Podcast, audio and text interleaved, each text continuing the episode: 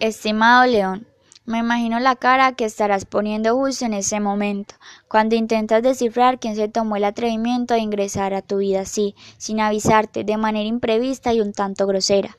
Pues sí, viejo, ¿qué le vamos a hacer? Quizá la mejor manera de apelar a un antiguo amigo sea así, intempestivamente, sin preámbulos de ninguna clase. Al fin y al cabo, por algo fuimos amigos. En el fondo de mí creo que aunque dejamos de vernos, nunca terminamos esa amistad que tanto significó para mí. Sigo viéndote con el mismo afecto de siempre, como si el tiempo hubiera sido solo una falacia, un truco de mal gusto, y tú y yo todavía estuviéramos frente a frente, con nuestras Coca-Colas y nuestros panes en las manos.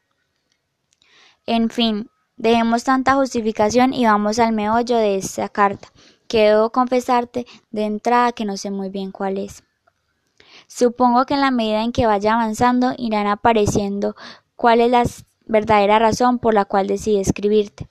Pertenezco a ese tipo de personas que solo clarifican sus ideas cuando las ponen por escrito, porque hay un acontecimiento maravilloso en el paso del lenguaje oral al lenguaje escrito. Lo inconsciente se hace consciente y entonces entendemos el porqué y el cómo de lo que ha sucedido. El primer recuerdo que llega a mi cabeza es el, en el parquecito de la calle 42, con la carrera octava. Yo vivía justo al frente, en la casa de la esquina, y nos decían la familia Adams, por la extrañeza de, de sus miembros. Mi abuela, siempre maldiciendo y apoyándose en un caminador, mi tío Humberto, solterón y solitario, empedernido, que se la pasaba todo el tiempo armando y desarmando el motor de un Renault 6 naranjado. Mi mamá, una señora gorda y esquizofrénica, que caminaba por el caserón siempre en pijama, con sus ojos enormes inyectados en sangre, insultando desde las ventanas del segundo piso durante sus impredecibles ataques a los transeúntes que la miraban al pasar sin comprender muy bien su lista de improperios. Y yo, el monstruo, el enano contrahecho y jorobado que intentaba llevar una infancia en medio de semejante ambiente malsano y anormal. Según parece, durante el embarazo mi madre había seguido tomando ciertos medicamentos psiquiátricos que intentaban neutralizar sus fases esquizofrénicas, y ningún médico le advirtió que esas drogas podían producir malformaciones en el feto. En consecuencia, mi columna vertebral generó una curvatura indeseable, mis piernas se atrofiaron y no se desarrollaron a tope, y mis brazos se quedaron también a media marcha, como si se tratara de los brazos de un pigmeo. Mis retinas a su vez sufrieron cierto deterioro y por eso, desde los tres años tuve que andar con unos lentes gruesos que me agrandaban los ojos, empeorando aún más mi aspecto de forma y enfermizo. Supongo que a esas alturas del relato ya me habrás recordado y sabrás quién te está escribiendo. Uno no conoce a mucha gente con esa descripción a lo largo de su vida. Como es apenas obvio, ni mi abuela ni mi tío, que eran los que tomaban las decisiones en la casa, me enviaron al colegio. Nunca supe lo que era estar con otro niño estudiando ni jugando. Tampoco averiguaron la posibilidad de matricularme en alguna institución para deformes o incapacitados. No, sencillamente me enseñaron a leer y escribir en casa. Me compraron media docena de cuentos infantiles y, parece, y pare de contar. Me dejaron así, como si fuera una mascota cuya función era andar por los pisos de esa casa gigantesca sin propósito alguno. Por fortuna, mi abuela, que era la dueña de la casa, arrendaba habitaciones para estudiantes universitarios en el segundo piso y en el tercero, y esos jóvenes, sobre todo las muchachas, tarde o temprano se tropezaban conmigo por ahí, en las escaleras o a la entrada de la casa, me hacían dos o tres preguntas y después me invitaban a sus cuartos para mostrarme ilustraciones de libros y enseñarme matemáticas o historia. Gracias a ellos, mi educación no careció de la formación fundamental e incluso mejoró, pues sabía datos y fechas y sucesos históricos que los demás niños de mi edad ignoraban por completo. Además, Quizá para compensar ese cuerpo maltrecho y grotesco que me había tocado en suerte, mi cerebro vivía siempre atento, ávido y aprender se me facilitaba sobremanera. como si desde un comienzo supiera que mi inteligencia iba a ser la única arma de supervivencia en medio de un mundo cruel y amenazante. Muchas veces leí hasta la madrugada libros de los estudiantes me prestaban y después mi mayor placer era discutirlos con ellos, comentarlos y releerlos a partes que me habían cautivado. Llegué incluso a contarles de que trataba tal o cual novela que ellos no habían tenido tiempo de leer. Gracias a mí podían terminar sus trabajos a tiempo para la universidad. Sin embargo, esa inteligencia despierta también fue mi tortura, pues muy rápido comprendí que yo no era como los demás, que no iba al colegio porque mi abuela y mi tío querían impedir que se burlaran de mí, que me pegaran y que terminaran convertido en el reír de todo un grupo de pequeños salvajes. Procesé también esa mirada de la gente cuando pasaba frente a la casa y descubría a un niño jorobado y deforme jugando en las escalinatas de un caserón antiguo. Eran miradas de curiosidad y de piedad al mismo tiempo, como si al principio estuvieran mirando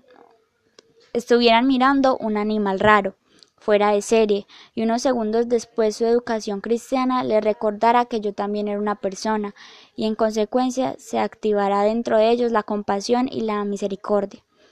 Yo odiaba esas miradas y despertaban dentro de mí un resentimiento que con los años se fue convirtiendo en una altivez que me obligaba a dirigirme a ellos en determinados en términos contundentes. ¿Les parezco muy raro? Les preguntaba entonces mirándolos de frente y enseguida añadía Tal vez debería guardar esa compasión para ustedes mismos. Estoy seguro que, les van, que la van a necesitar. Por lo general, esas personas se quedaban sorprendidas, sin saber qué contestar, y seguían su camino sin mirar hacia atrás, donde estaba yo parado con los ojos clavados en sus espaldas. Es importante aclararte en este punto que cuando era un niño jorobado y contrahecho no, no lees de la misma manera que leen los niños sanos. De hecho, lees exactamente al revés. La mayoría de los relatos infantiles están diseñados para que nos identifiquemos con el príncipe o la princesa, que deben superar ciertas pruebas y vencer y vencerse a sí mismos para lograr al fin quedarse el uno junto al otro.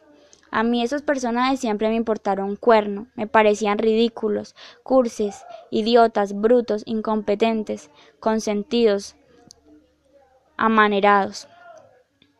Me identifiqué en cambio con los sapos, los brujos, los generales malvados del reino, los enanos, el lobo feroz, los monstruos que vivían en cavernas y en sótanos malolientes, en fin, toda esa caterva de seres oscuros y feroces que intentaban sobrevivir en un mundo de hipócritas socarrones que siempre se las ingeniaban para triunfar con sus caras hermosas y angelicales. Recuerdo bien que para mí todos los cuentos terminaban mal. El triunfo de Caperucita o de Blancanieves me deprimía días enteros, porque los, porque los autores no se apiadaban jamás de la bruja ni del lobo feroz. No se dan cuenta de que para un individuo pobre y feo, vivir en un mundo de millonarios bien vestidos, con la nariz recta, los ojos azules y el cabello rubio era no solo difícil, sino casi imposible. ¿Y qué hacía uno cuando tenía el cabello crespo, los pies, la piel oscura, los ojos negros y la nariz larga y torcida?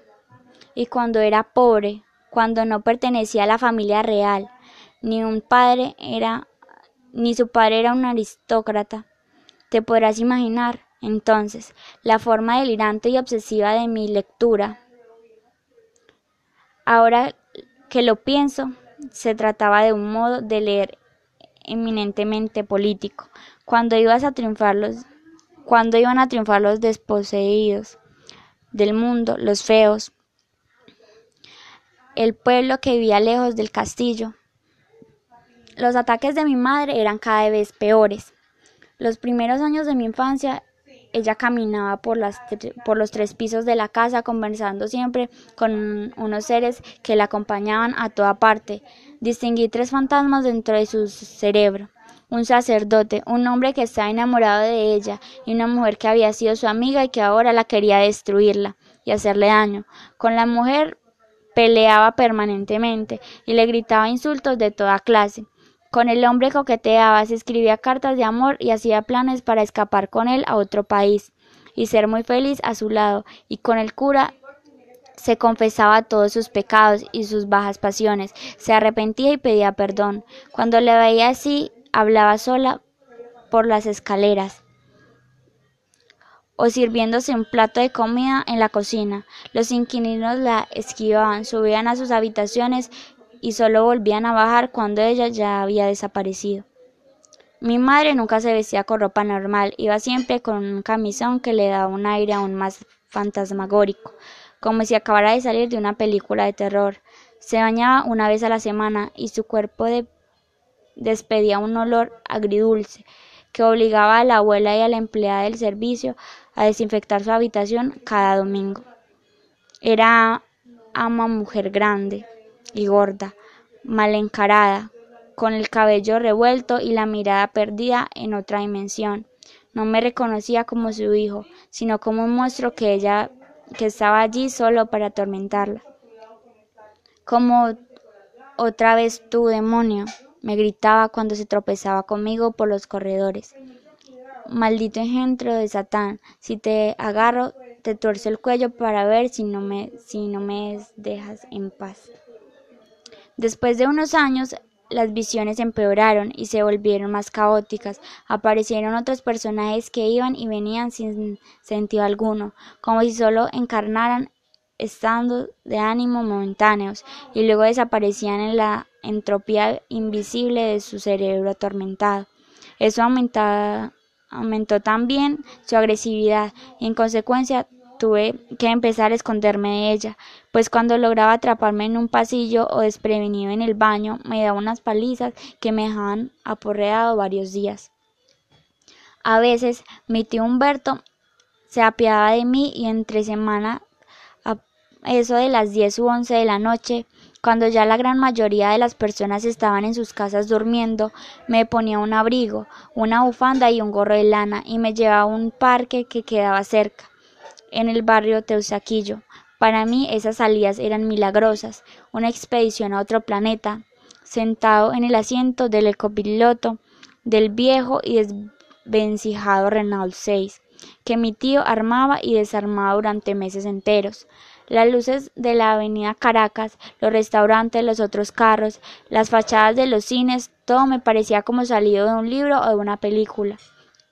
Cuando llegábamos al parque, mi tío me decía que me bajara y me conducía a los columpios, al rodadero, a los montículos de arena. ¿Y en dónde están los otros niños? preguntaba yo con ingenuidad. Ellos vienen de día, respondió él con sequedad, y enseguida me ayudó a trepar a un columpio o me ayudó a subir las escaleras del rodadero. Imagínate la escena. El pequeño jorobado correteando de aquí para allá e inventando nombres de amiguitos con los cuales se mece en el aire o construye castillos en la arena. Una escena, lamentablemente, que sin embargo para mí era extraordinaria y muy feliz. Jugábamos hasta la medianoche y después regresábamos a casa sudorosos y felices. En esos instantes yo no sabía cómo expresarle a mi tío mi gratitud. Esa breve salida de casa me daba aire para aguantar el resto de semanas que me guardaban encerrados en mi cuarto leyendo o corriendo por los corredores para escapar de las palizas de mi madre. Una pregunta me rondó desde mis primeros años de infancia. ¿Quién era mi padre? de dónde venía yo. Cuando le pregunté a la abuela sobre el tema, se quedó mirándome con un aire de disgusto y pasados unos segundos me contestó que de un joven mi madre había trabajado en un hospital, que se había enamorado de un médico y que apenas le había comunicado el embarazo, el tipo había decidido irse del país para no comprometerse con ella ni responder por el bebé, es decir, por mí. Lo del trabajo en el hospital era cierto, porque esculcando en el cuarto de mi madre cuando ella estaba en otra parte de la casa, yo había encontrado varias fotografías de ella vestida de enfermera, junto a otros compañeros de trabajo. Según parece, la esquizofrenia en esa época estaba controlada. Ella llevaba una vida relativamente normal. pero la historia del embarazo con el médico ya me sonaba un poco forzada, pues en esas fotos nunca apareció ella acompañada de un hombre, eran fotos en grupo, como si se tratara de un equipo de fútbol. Tampoco encontré cartas ni referencias a un posible novio, nada. Además, si ella hubiera estado enamorada de un compañero de trabajo, yo le recordaría a ese hombre y por lo tanto su trato conmigo no sería tan déspota y violento. Eso me indicó que la abuela mentía y que había inventado esa historia para tranquilizarme y evitar más preguntas al respecto. La versión de mi tío no coincidía en nada con la de la abuela y el hecho de que ni siquiera se hubieran puesto de acuerdo los dos para darme una respuesta satisfactoria indicaba que en mi pasado había un elemento siniestro que ambos intentaban ocultar de manera diferente. Humberto aseguraba que mi madre había quedado embarazada de uno de los jóvenes que vivían en la casa, de un estudiante de medicina, y ambos estaban felices y pensando casarse cuanto antes, pero un accidente automovilístico truncó sus planes, y el joven estudiante que supuestamente era mi padre había muerto en la sección de urgencias del Hospital San Ignacio.